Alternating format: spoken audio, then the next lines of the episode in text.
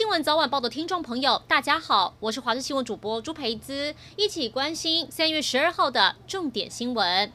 美食外送平台兴起，网络上热门餐厅竟然在一家工程行里。这是高雄市三民区一家外送业者被民众检举，制作餐点是在住家的工程行里，环境卫生很差，质疑是否合法登记。卫生局稽查提出多项缺失事项，要求改善。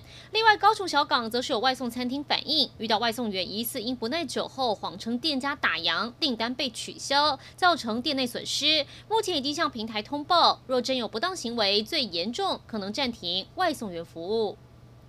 现在有不少自助餐跟便当店都会提供免洗餐具，但提醒大家，这些餐具都要好好回收。环保署预告，未来若是店内没有纸餐具回收设施，并交由回收业者处理，最高开罚三十万。不过有人质疑，台湾目前的纸餐具专门回收厂只有三家，根本不够处理。环保署回应，目前回收厂量能充足，也会持续辅导回收业者加入餐具回收，也提醒民众别把餐盒、纸杯当成了一般纸类回收，增加回收厂负担。单清明年假就要到了，为了分散国道车流，高工局寄出优惠，鼓励民众提前扫墓。在清明年假的前两个周休六日，国道收费一律采单一费率再打七折。如果从圆山到高雄，可以直接省下一百三十元。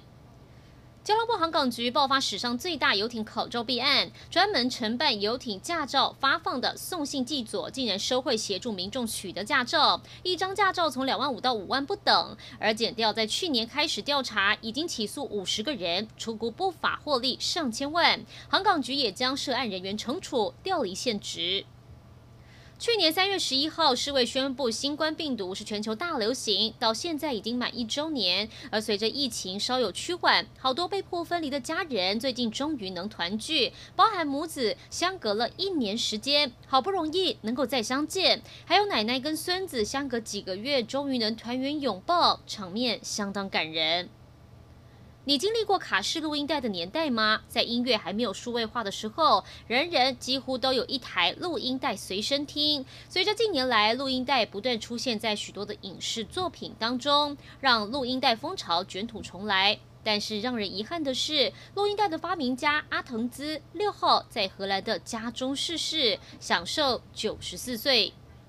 民进党立委蔡宜的父亲也是前立委蔡启峰，因为烟龄长达五十年，每天抽四包，导致最后肺阻塞，肺功能剩下三成，大多数时间无法呼吸。去年七月终于接到通知，可以做肺脏移植，好不容易保住一命。今天出席记者会，也是手术后第一次公开露面，看起来消瘦非常多。除了多次感谢医疗团队，也说最近终于可以跑步，大口呼吸。